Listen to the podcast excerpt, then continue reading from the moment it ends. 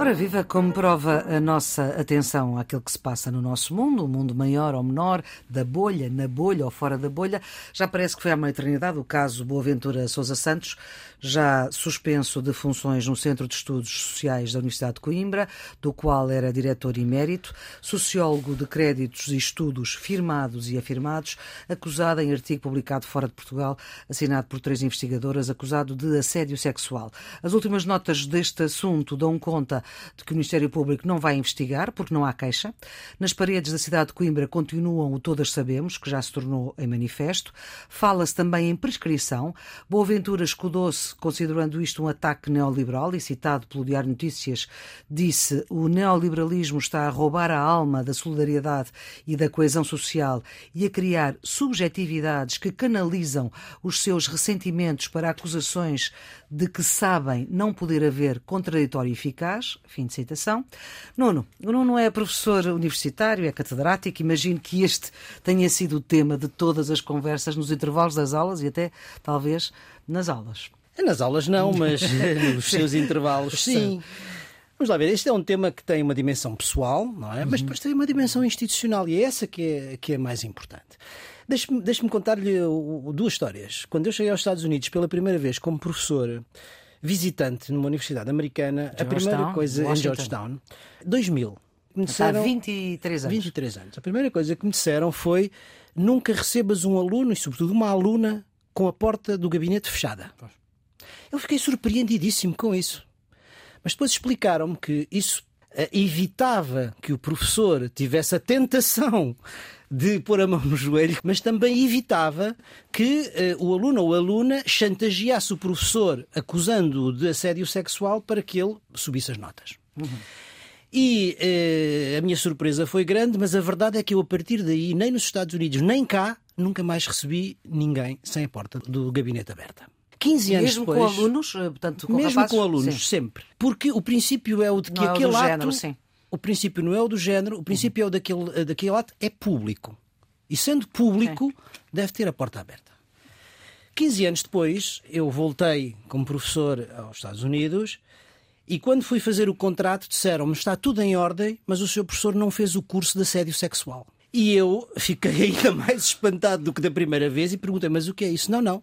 Aqui ninguém eh, faz um contrato com a universidade que não faça esse curso e tenha passado no exame.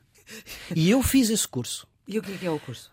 O curso é um curso, enfim, que é uma hora e meia online e no fim tem um exame de escolha múltipla. Tem a definição do que é o assédio sexual, do que é o assédio moral, quais são os limites de cada um deles, quais são os canais em que deve ser feita a denúncia, se está dentro do campus, se está a 50 fora do campus, mas a 50 metros, se está a mais de 50 metros do campus, enfim. Há um conjunto de regras e de definições que faz com que a pessoa saiba qual é a conduta permitida e qual é a conduta não permitida. Ora, nós estamos em Portugal muito longe disto muito longe disto. Há códigos de ética, há instituições, há comissões para o acompanhamento, mas estamos muito longe disto. E acho que a nossa universidade deve pensar no contexto em que estamos, na realidade em que estamos, deve pensar em eh, aprofundar este tipo de mecanismos. Agora, dito isto, o que é que a mim me parece importante, à parte da questão que a Maria Flor já disse, que é o processo individual eh, do professor Boaventura Sousa Santos e que não vem, na minha maneira de ver, aqui ao, havia ao caso. O problema é que o SES, o Centro de Estudos Sociais, é uma instituição em que a figura do seu líder é absolutamente Sim. central. Havia um culto da personalidade e isso faz com que a instituição. Mas a responsabilidade também é dele. Com certeza. Uhum. Isso faz com que a, a, instituição se confunda com o seu líder. Ora, no dia em que o líder cai em desgraça, isso afeta inevitavelmente a instituição. E este é o problema uh, que eu julgo que é mais, mais importante.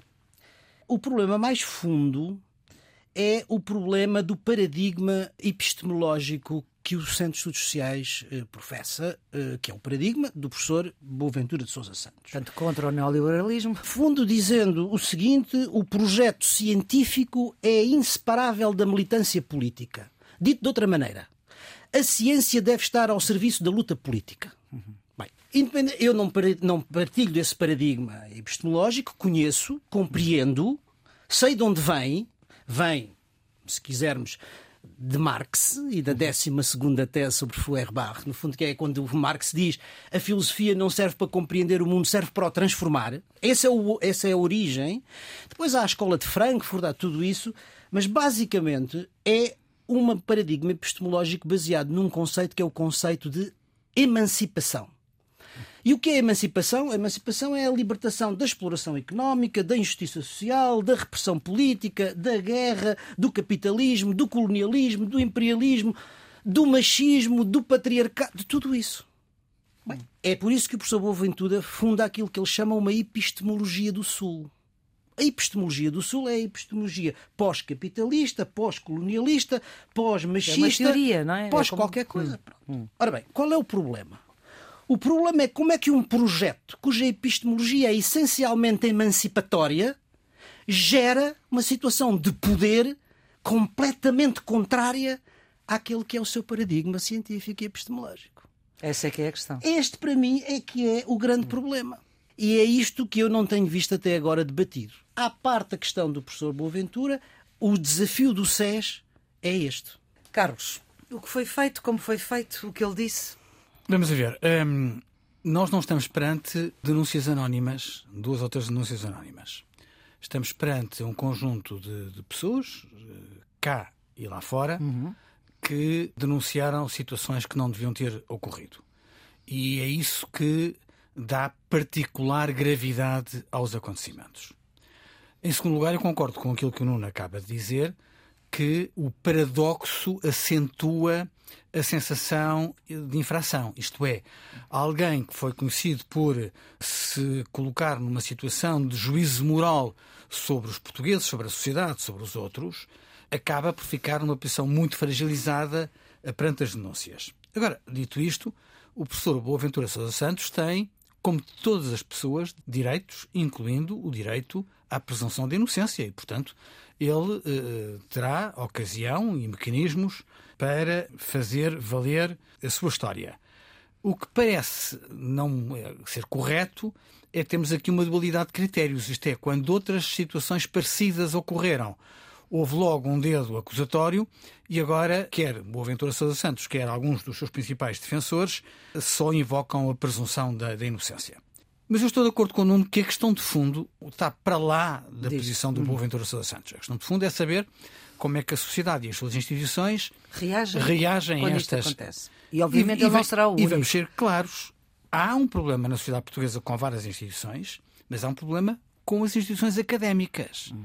Nós comentámos aqui no Geometria Variável há uns meses largos, quando surgiram denúncias na Universidade de Lisboa, Lisboa. Uhum. e em particular na Faculdade de Direito.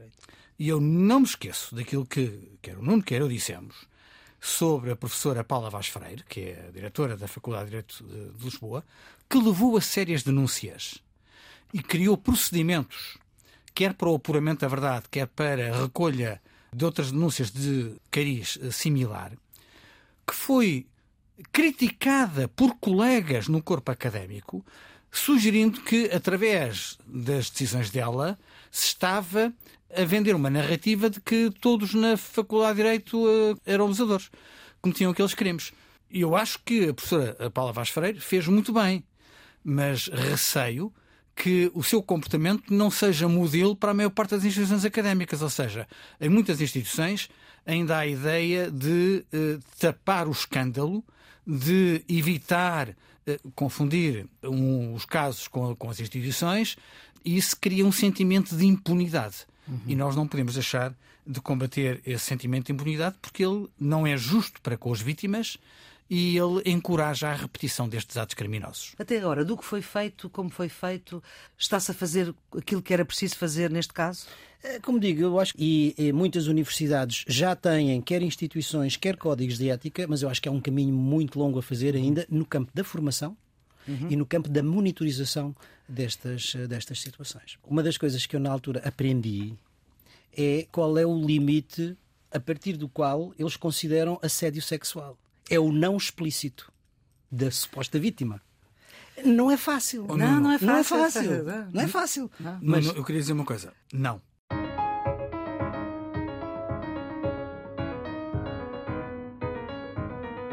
Geometria Variável, edição número 125, com Nuno Severiano Teixeira, antigo Ministro da Defesa e da Administração Interna do Governo do Partido Socialista, e Carlos Coelho, antigo Eurodeputado do PSD. São os residentes fixos deste programa que quer reter aquilo que de mais significativo se passou e eh, desta semana, também parece que foi há uma eternidade, mas há que realçar uma entrevista à decana das jornalistas políticas, Maria João Vilês, Luís Montenegro, que foi batizado pela Wikipédia e que contaminou a agenda oficial da Presidência da República, onde se apresenta como líder da oposição, ele que pediu audiência ao Presidente da República, Luís Montenegro deu um valente chega para lá no Chega em entendimentos parlamentares. A novidade é essa, ou seja, aquilo que se passou nos Açores para viabilizar um governo com o PSD não se poderia passar com Montenegro caso venha a ser Primeiro-Ministro, porque ele rejeita essa ideia de apoio parlamentar do Chega. Comece pelo Nuno, para dar tempo ao Carlos para pensar,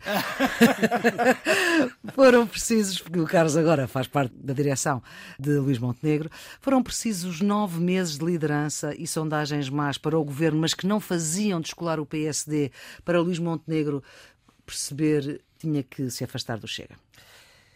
Aparentemente sim, quer dizer, eh, Luís Montenegro até agora manteve um discurso relativamente ambíguo eh, relativamente ao Chega, ou seja, teve várias oportunidades para se demarcar eh, do partido Chega e nunca o fez até este momento. E na altura nós comentámos aqui, ou aliás foi uma das coisas que discordei com o Carlos, que eu disse que isso era um erro do ponto de vista do Partido Social Democrata. Foi um erro de Luís Montenegro, como já tinha sido um erro de uh, Rui Rio, na medida em que isso não favorecia o próprio Partido Social Democrata. Na minha perspectiva.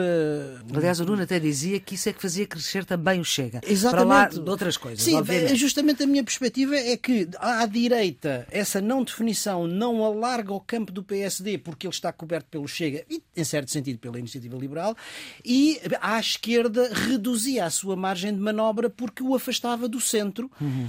A isto acrescia uma outra, um outro fator que nós aqui falámos várias vezes, que o Presidente da República não gostaria de ter eventualmente o ónus de deixar a extrema-direita uh, no poder durante, durante o seu mandato. Foi notícia do Expresso na semana Foi passada notícia. até. E, portanto, quer dizer, eu acho que esta tomada de posição, eh, que clarifica a posição do PSD por parte de Luís Montenegro, eh, é positiva. Positiva para, para ele, para a sua liderança e para o, e para o Partido Social Democrata no sentido em que justamente elimina ou afasta, em certo sentido, estes, estes condicionalismos. Aliás, o Presidente da República, uhum. que o recebeu a pedido, Sim. não é? Pela primeira vez, foi o que, o que, o que os comentadores disseram, o chamou de líder da oposição, depois de ter dito que não havia oposição credível, uhum. chamou de líder da oposição.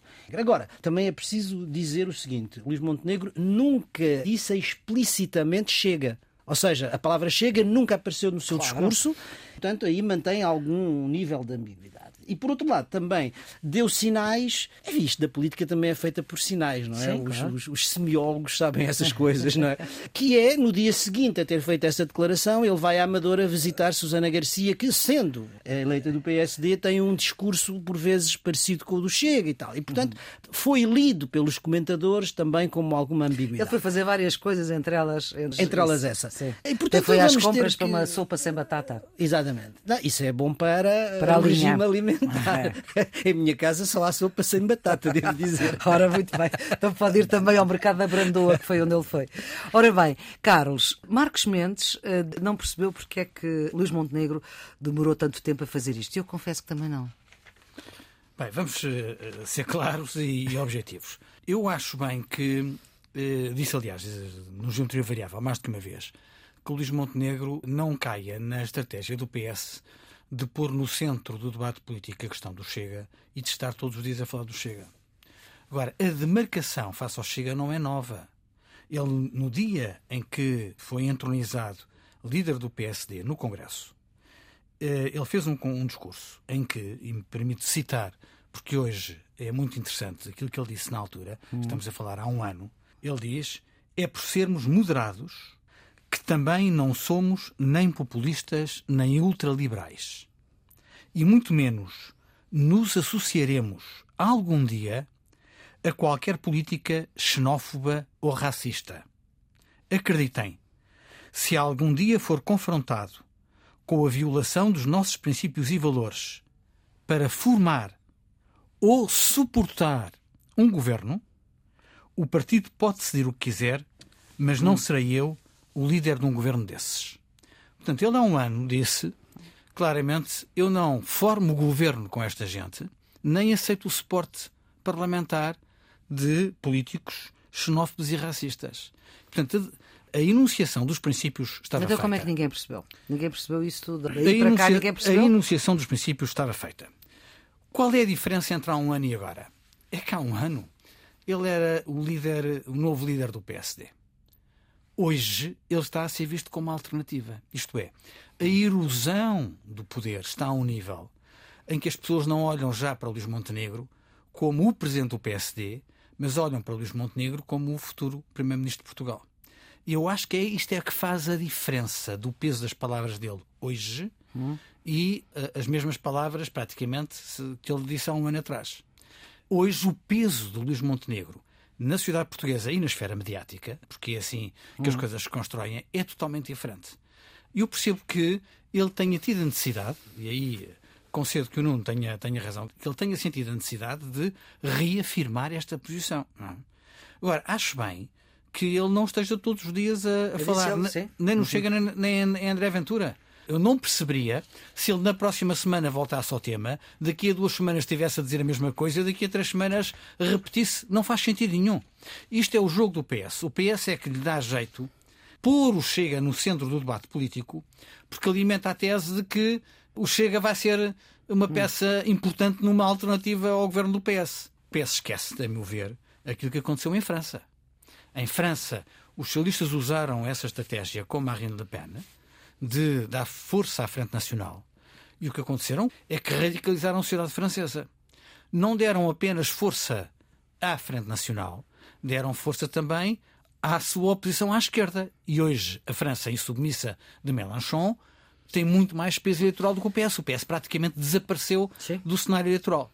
Portanto, eu uh, sugeriria aos juízes portugueses alguma contenção, uhum. porque a estratégia descarada de puxar sempre para o centro do debate político o Chega pode ser interessante para Augusto Santos Silva fazer alguns números como Presidente da Assembleia da República, mas não ajuda nem António Costa, nem o Governo, nem o Partido Socialista. Uh, eu tenho vindo a chamar a atenção aqui, com muita clareza, para a responsabilidade dos partidos do centro do arco político, e não é só o PS, é também o PSD, hum, para esse tipo de estratégia que favorece os extremos.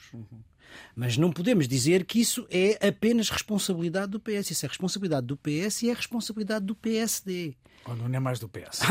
Agora não vamos aqui okay. medir esse género de coisas. Agora, acho que apesar de tudo, o fator que acaba por uh, decidir não sei, não estou na cabeça nem do presidente, do líder do PSD, nem do presidente da República, mas eu, a sensação que eu tenho é que o fator que acaba por decidir, digamos, essa reafirmação é a posição que o presidente da República tem tido de dizer que não há oposição credível. Hum. E o facto de dizer que não há oposição credível e no dia a seguir à declaração de demarcação em relação ao Chega, o Sr. Presidente da República diz recebe o líder da oposição, eh, eu acho que é alguma coisa nos diz. São sinais que podem ser lidos. Não sei se são verdadeiros ou não, mas os sinais existem.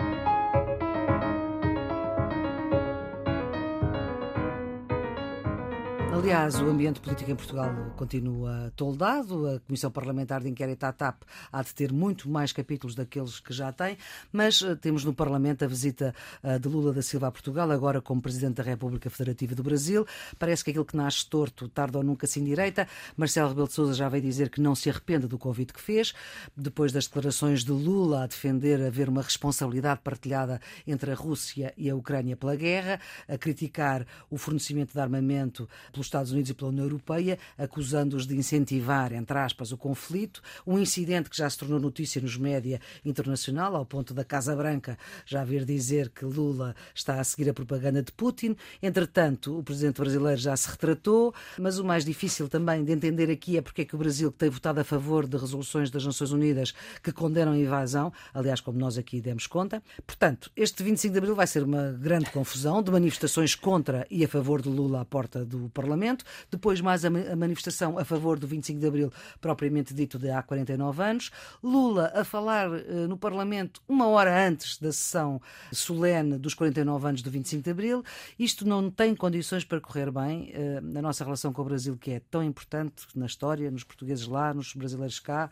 Nuno, isto não vai correr bem. Não, não sei se vai. Não sei se corra mal. Agora, eu acho que nós em Portugal ficámos a saber, depois das declarações do presidente Lula na China, hum. duas coisas. A primeira, relativamente à guerra da Ucrânia. E a segunda, relativamente à ordem internacional, que para mim é a grande novidade. Hum. Em relação à guerra da Ucrânia, Lula manteve sempre um discurso bastante ambíguo porque se é verdade que uh, votou a favor da resolução do Conselho de Segurança que uhum. condenava a invasão, o certo é que recusou sempre as sanções, recusou uh, enfiar armas Sim. e, sobretudo, deu um sinal ainda mais claro quando se absteve na segunda votação no Conselho de Segurança das Nações Unidas e quando votou contra a resolução final da, da, da, dita Cimeira das Democracias organizada pelo Biden numa de resolução, uma, uma declaração que condenava a Rússia por eh, crimes contra a humanidade na guerra da Ucrânia. Portanto, manteve sempre um discurso de alguma, de alguma ambivalência. Hum. Uh, e, portanto, eu não fico surpreendido. Segundo, fez-se, uh, ou queria, uh, assumir um papel de grande negociador, de grande mediador internacional, não é verdade, entre a Rússia e a Ucrânia. Mas um, um mediador precisa de ser equidistante, precisa de ter independência, uhum. precisa de ter neutralidade. E depois das declarações que fez na China, eh, Lula perdeu toda e qualquer capacidade neutral não... de como? E a retratação? Não, não... Não, não a retratação é um zigue-zague, mas que não altera rigorosamente nada do ponto de vista qualitativo a sua posição de independência. Hum. Se quisermos, entre o Sul global, um país que tenha independência e que a tenha mantido até agora, é a Índia. E até a África do Sul, mais do que o Brasil. Portanto, nós dois ponto, briques. Dois briques. Pronto. A, segunda, a segunda nota, é, que para mim foi muito mais surpreendente, para dizer a verdade, foram as declarações sobre a ordem internacional. Uhum. Ou seja, ele diz que é preciso uh, alterar o FMI, é preciso mudar o dólar como moeda do comércio internacional, é preciso uh, uh, mudar a governança global o que é que ele está a dizer? Está a dizer que esta ordem internacional não serve, que é preciso uma outra ordem, como ele disse, geopolítica, uhum. e que a China é o seu parceiro privilegiado para isto. Ora bem, nós ficamos a saber em Portugal duas coisas. Primeiro, que ele acusa os Estados Unidos, a União Europeia e Portugal é membro dessas duas organizações. Portanto, ele está a acusar Portugal, hum. está a acusar simultaneamente Portugal de incentivar a guerra e de ter responsabilidades na, na, na, na guerra de invasão da Ucrânia. Segunda, primeira coisa. Segunda, ele está a dizer que é a favor de uma ordem internacional que é completamente contrária aos interesses da ordem internacional que Portugal tem e quer. Portanto, desse ponto de vista, eu acho que ficou muito clara qual é a posição do presidente Lula. Perguntar-me, ah, isto tem, tem, tem, tem possibilidade de correr bem? Tem, tem possibilidade de correr bem, mas é preciso com toda a dignidade, quer dizer, o, é o, o presidente Lula é o presidente do Brasil. O Brasil é um país. Enfim, pois, mas esta ideia de que, que, tem, foi, que temos relações. Que, o Brasil já é independente de nós há 200 com... anos e que é um país soberano e que, portanto, com, mas com continuamos a dar bem naquilo que nos damos bem e no resto. Mas com certeza. Uma espécie de, como fez com não, a geringonça. Não, não é? mas com certeza. quer dizer, nós estamos numa área e o Brasil está noutra e cada um tem, tem o direito e até o dever de ter os seus interesses e os seus valores. O que é preciso perceber é que aquilo que o presidente Lula disse na China é contrário aos nossos interesses e aos nossos valores. E Portugal tem que fazer isso, claro. Não, não. Portugal tem, Portugal tem que recebê-lo com toda a dignidade, tem que recebê-lo como chefe de Estado de um país com quem Portugal tem relações históricas, que é um é país muito importante para as nossas relações, pois? mas é preciso dizer, com diplomacia, bem entendido, mas com frontalidade, que um invasor um agressor não tem a mesma responsabilidade na guerra de um agredido. Exatamente. Nem política, nem moral. Uhum. Bom, agora avançando um bocadinho na discussão. Isto no Parlamento, no, nas cerimónias do 25 de Abril, temos uh, Lula um bocadinho antes da sessão solene. Vamos ter eh, filme, vamos ter circo. Vamos ter circo, eh, eu acho que sim, infelizmente. Uh, mas por algumas declarações de alguns uh, atores políticos parece que vamos ter, vamos ter circo. Mas quer ver, uh, eu creio que todos concordaremos que as relações com o Brasil são demasiado importantes para serem prisioneiras do estilo de quem está à frente de cada país em cada momento hum. ou de eventuais incidentes ou polémicas circunstanciais. Um, e, portanto, o Presidente da República Federativa do Brasil vem a Portugal, um país irmão, e deve ser recebido com a dignidade que corresponde à sua função. E as relações entre Portugal e o Brasil devem continuar, independentemente de qualquer polémica circunstancial. Dito isto, teria sido desejável que a sessão de, de recepção ao Presidente do Brasil na Assembleia da República não ocorresse no dia 25 de abril. Misturar no mesmo dia as duas sessões acho que é um erro de calendário mas foi isso que a maioria parlamentar e o Presidente da Assembleia da República eh, determinaram, eh, com base nas informações eh, que tinham disponível. conheço o argumento de que o calendário oficial de não permitia outra Silva coisa. não outra coisa. Eu acho que teria sido. Mas o PSD também esteve de acordo. Teria sido. O PSD resignou-se, o PSD defendeu que não fossem as duas sessões hum. no mesmo dia, mas resignou-se à agenda. À, à, agenda e à preferência do Presidente da Assembleia da República. Agora, para lá disso, eu creio que foi uma infelicidade um, que Lula Silva tivesse feito as declarações que, que, fez e que o Nuno acabou de comentar. Um, não apenas pelo caráter perverso que elas induzem na ordem internacional, porque elas de facto tendem a confundir agressor e agredido, não apenas porque elas de certa forma entram em contradição com aquilo que foram algumas das posições tomadas pelo Brasil uhum. uh, na esfera internacional, designadamente nas Nações Unidas, mesmo já sob a presidência de eh, Lula da Silva, não apenas porque elas, na sua atração uh, por Moscovo, não fazem grande diferença relativamente à presença de Bolsonaro, e todos aqueles que viram em Lula da Silva um ar fresco relativamente à presença anterior, veem que nessas matérias Lula da Silva e Bolsonaro uh, têm a mesma atração. Bolsonaro, relativamente a Putin, tinha uh, o, o, a mesma atração que, que Trump o, e prestou-se a uh, figuras ridículas. Uh, Naquela uh, mesa dos 6 metros. Exatamente, na mesa dos 6 metros. Tudo isto não ajuda na véspera da vinda de Lula da Silva a Portugal.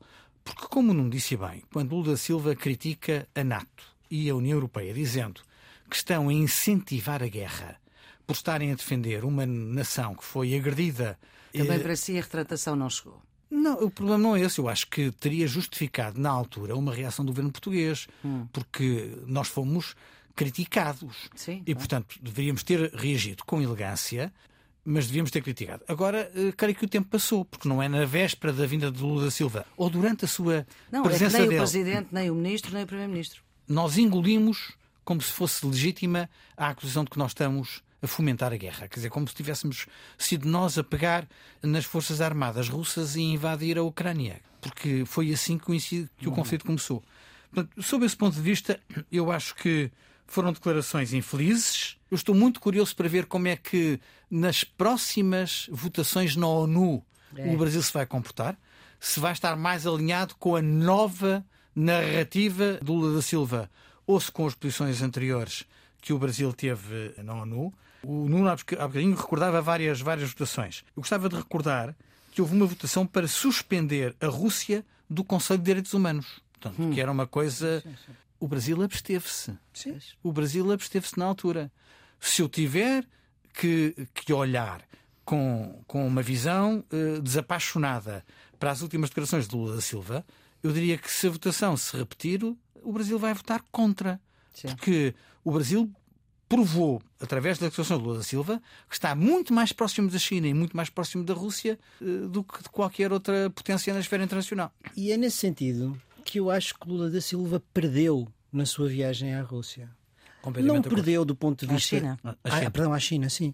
Não perdeu do ponto de vista bilateral e do ponto de vista económico, porque, obviamente, eh, a China já é o maior parceiro económico, assinou acordos de natureza comercial eh, e isso tem um peso muito importante.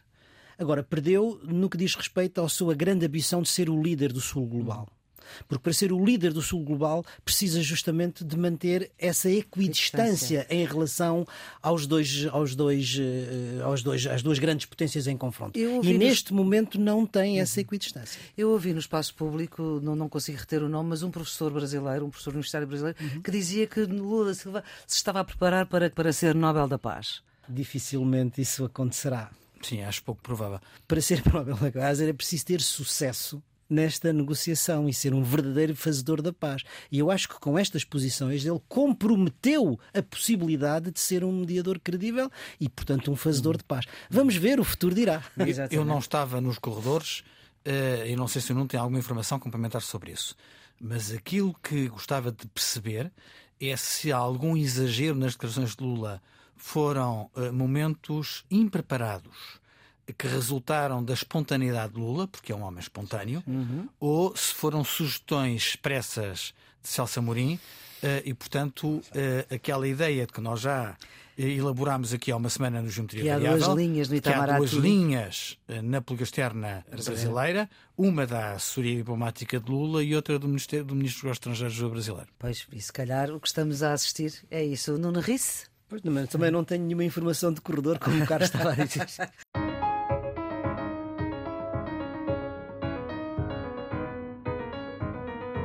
Qual é que é o racional de ter o secretário-geral da NATO em Kiev a dizer que o lugar da Ucrânia é na NATO, com a Rússia a dizer que o seu principal objetivo é mesmo evitar isso, a entrada da Ucrânia na NATO. Foi as últimas declarações, nós gravamos este programa, como o ouvinte sabe, de Dmitry Peskov, que é o porta-voz do Sr. Putin. Carlos, qual é o racional? Eu não sei qual é o racional. Tentei perceber qual é a lógica da ida do secretário-geral da, da NATO para lá da ideia de que não estamos intimidados com, a, com o discurso russo, não vejo nenhuma vantagem na ida do secretário da NATO a Kiev, para ser sincero. Sobretudo no momento em que a adesão da Suécia está em banho-maria e, portanto, falar em mais adesões eh, é inconsequente sob o ponto de vista prático ehm, e pode eh, apenas eh, beliscar ainda mais a narrativa da guerra. Nuno, qual é o racional? Eu não sei qual é o racional, mas não creio que traga valor acrescentado do ponto de vista político. E acho que no momento em que estamos não é particularmente vantajoso. Hum. Porquê? Porque tem havido uma clara diferença, uma marcação de diferença entre os países ocidentais de que a ajuda que está a ser feita à Ucrânia não é a NATO, são os países que são membros da NATO uhum. mas são os Estados Unidos, a Polónia, a Alemanha, a França, que são coisas, do ponto de vista internacional, completamente diferentes. E, portanto, ao contrário disso, Putin tem alimentado uma narrativa de que a NATO está contra a Rússia e, portanto, eu nesse sentido acho que a visita do secretário-geral da NATO acaba por poder dar alguma legitimar, a narrativa, legitimar russa. a narrativa russa. Não vejo por isso nenhuma vantagem política e diplomática nessa visita. Uhum. Mas provavelmente é porque também não tenho algumas informações que, que deveria, que deveria ter. Uh, mas sinceramente não me parece uma coisa avisada. Mas o que é que marca então esta semana da guerra da Ucrânia? Carlos? Acho que há duas coisas, uma fora da Europa e outra na uhum. Europa. Fora da Europa uh, é a digressão de Lavrov, o ministro dos Negócios Estrangeiros russo, claramente a ir a vários países até ao Brasil, uh, para tentar ganhar simpatia e apoio internacional e esta semana fez eh, uma passagem eh, pela América do Sul. E foi aos países do costume, à Venezuela, à Cuba, à Nicarágua, que são ditaduras eh, próximas de, de Moscovo, ehm, mas também passou por Brasília. E aqui também, mais uma vez, eu creio que o Brasil não fica bem na fotografia ao ombrear com a Venezuela, com a Cuba e com a Nicarágua na digressão de Lavrov. E fica pior ainda quando à saída uh, da reunião entre os ministros dos negócios estrangeiros da Rússia e do Brasil, uh, declaram que têm visões similares. É a declaração final do encontro. Não creio que isso tenha sido bom para, para o Brasil, mas foi bom para Lavrov, uh, que fez a sua digressão internacional, embora muito limitada aos países do costume, nós diríamos aos criminosos do costume. Na Europa, o que estamos a acontecer nesta semana é muitas dificuldades no Conselho da União para alcançar um acordo para o chamado Instrumento Europeu para a Paz, que tem servido para financiar grande parte do esforço de solidariedade com a Ucrânia e, na prática, é, eh, através deste instrumento, eh, que se paga boa parte do armamento que está a ser enviado para, para a Ucrânia. Ora, o que acontece é que estão a haver muitas uh, atribulações nas negociações do Conselho e as atribulações são as do costume. Isto é, países que querem jogar suspeitos do com costume. isso, em particular a Hungria. Por outro lado, há uma coisa que nós já vimos dizendo nos últimos meses, que é reiterada, que é o problema da fadiga da guerra e que começa a notar-se em alguns países. O exemplo também que acabámos de viver foi o facto da Polónia ter decidido uh, cessar a importação de cereais ucranianos para proteger a sua própria produção nacional. Entretanto, já entraram em negociações e, portanto, esta decisão inicial já está uh, colmatada parcialmente, mas isto significa que os países vão ser confrontados com desafios de natureza interna que pode levar a enfraquecer a expressão de solidariedade com a Ucrânia. Uh, e temos que estar preparados para isso talvez o mais importante durante esta semana não se tenha passado no terreno da batalha militar, mas sim no terreno da batalha diplomática. Uhum. E tem a ver com a viagem que o Carlos já sublinhou do Lavrov à, à, América Latina. Olhando isto num contexto mais global, o que se está a dar é uma grande ofensiva diplomática russa no sul global. Para quê? Para procurar trazer para a sua esfera aquilo que são os países que não fazem parte do Ocidente, particularmente uhum. a Europa, Estados Unidos e os aliados asiáticos, as democracias asiáticas. Ao contrário, os Estados Unidos e a Europa não estão a fazer esse trabalho no sul global. E isso é muito importante e pode ser um erro decisivo relativamente ao destino deste conflito em que estamos uh, todos mergulhados.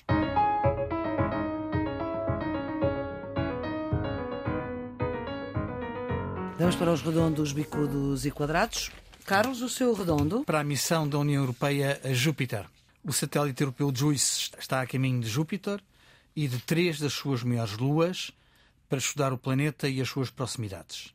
O foguetão Ariane 5, que transportou a sonda, descolou na passada sexta-feira da base da Agência Espacial Europeia na Guiana Francesa.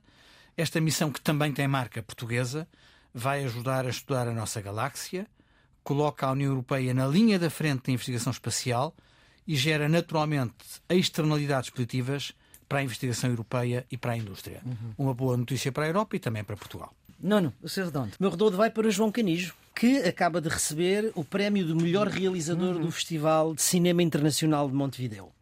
O filme Mal Viver, que nós já aqui assinalámos, continua a somar prémios internacionais e depois do Urso de Prata em Berlim agora este, este galardão em Montevideo é a confirmação do reconhecimento internacional do cinema português, que eu acho que é uma boa notícia. Vai estar em estreia no Indy Lisboa, uhum. no dia 29 de abril, e depois chega às salas de cinema durante o mês de, mês maio, de maio, a partir de 11 de maio. Lá estarei. Aliás, há muitas estreias nesse mês de maio em cinema.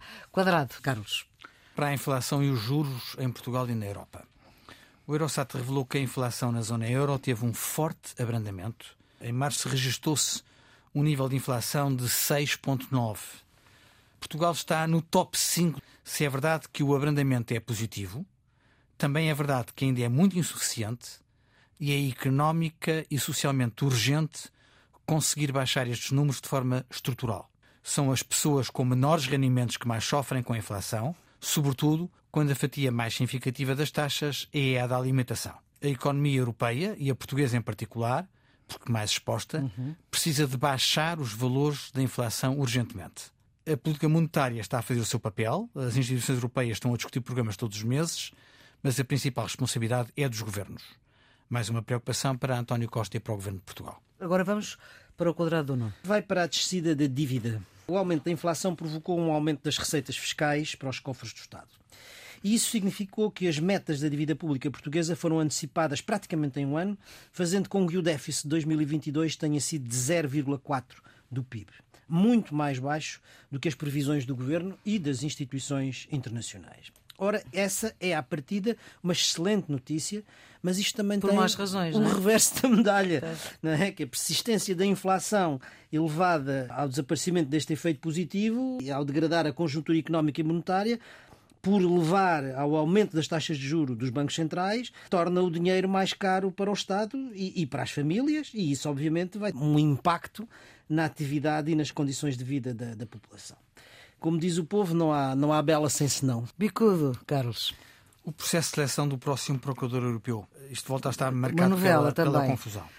José Guerra termina o seu mandato como Procurador Europeu Português. Recorde-se que foi o primeiro. Todos nos recordamos da polémica da altura, eh, que em muito diminuiu a autoridade desta figura. Agora temos um novo processo de seleção e já temos problemas legais. De um grupo de três concorrentes, dois já desistiram do processo. Ora, podemos chegar ao ponto em que não existe uma verdadeira seleção. Desta vez não se trata apenas de limitar a escolha do Conselho da União Europeia, não lhe oferecendo três nomes, mas oferecendo apenas um, mas é condicionar a escolha mesmo ao nível nacional, porque há uma candidatura única. Portanto, há aqui problemas de legalidade, mas uhum. também de credibilidade de um processo que não recuperou da mancha original, mas que tem de ser de uma vez por todas tornado mais claro e transparente a bem uh, da imagem de Portugal. O seu bicudo, Nuno? A disparidade salarial em Portugal. Que os últimos anos têm sido financeiramente difíceis para Portugal, já todos sabemos, e mais do que isso, já todos o sentimos na carteira mas uh, uns mais do que outros. E de crise em crise, as desigualdades económicas e sociais foram se agravando profundamente, aumentando a clivagem entre os que têm, aqueles que têm salários muito grandes e os que lutam para sobreviver com salários baixos. Ora, nos últimos 10 anos, enquanto os trabalhadores das empresas representadas em bolsa no PSI 20 viram o seu vencimento médio bruto recuar 0,7%, os CEOs viram os seus salários crescer 47%. É intolerável. Fazendo com que em 2022 tenham recebido, em média, 36 vezes mais do que os seus funcionários. Ora, isto não é só um problema ético, é também um problema político.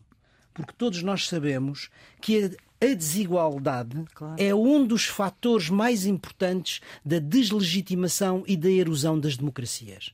Temos que olhar para isto não só de um ponto de vista ético, pela injustiça que isso significa, mas também pelo dano político que pode causar às nossas democracias. Vamos para as pistas de fim de semana. Carlos, a sua? A minha é uma releitura. É um livro da década de 80, de Jean-François Revel, chamado Como Acabam as Democracias. Hum. Oh, e, e porquê é que tive vontade de reler este livro? Porque à data ainda havia a União Soviética e Jean-François Revel criticava a forma como as democracias acabavam por internalizar o discurso soviético não oferecendo uma oposição moral àquilo que era uma ditadura e, na prática, uma ofensa aos ideais democráticos. As declarações de Lula da Silva eh, sobre a eh, Rússia e a guerra da Ucrânia fizeram-me lembrar isso mesmo. Portanto, o facto de haver hoje democracias que têm dificuldade em afirmar a sua posição e compram uhum. facilmente a narrativa de Moscovo como se fosse uma narrativa válida. Portanto, um livro de 80 que. Há, quando o mundo era outro. Quando o mundo era outro, com situações que têm algum paralelo com aquilo que vivemos hoje. Como acabam as democracias, de Jean-François Revel, é o livro que eu tenho é da Diffel. E já está muito, muito gasto. Nuno. Minha sugestão também vai para a leitura e é um livro que não está a gasto. Não. Mas é em francês, parece. É, é, em francês. Estamos nas vésperas do 25 de Abril Ora. e, portanto, eu queria uh, sugerir um livro sobre o 25 de Abril que se chama Sous les oeillers la Révolution, quer ah. dizer, debaixo dos cravos, a Revolução. Isto é, é uma brincadeira com o Maio de 68. Com o Maio de 68 debaixo de, da calçada, a, a, praia. a praia. Ora, é da autoria de Yves Leonard, que é um grande historiador francês, especialista na história contemporânea de Portugal. Está, aliás, a acabar uma grande biografia de Salazar, mas que eh, nos dá este pequeno livro sobre o 25 de Abril e que é editado pelas edições eh, Chandaigne. É um belo tributo à transição de Portugal para a democracia, traça a forma como a Revolução derrubou a ditadura por ruptura mas sem violência nem negociação, com rigor histórico, mas ao mesmo tempo escrito para o grande público. É uma boa sugestão de leitura para os que leem em francês e uma boa sugestão de tradução para os editores portugueses. portugueses. É o ponto final nesta edição de Geometria Variável número 125 para a Antena 1, RDP Internacional e podcast. Nuno Severiano Teixeira e Carlos Coelho são os residentes fixos deste programa de análise que tenta fixar aquilo que pensa ser mais importante da semana que passou. A produção é de Ana Fernandes, os cuidados de gravação de João Carrasco, a edição de Maria Flor Pedroso. Esta equipa conta voltar para a semana. Tenha uma boa semana.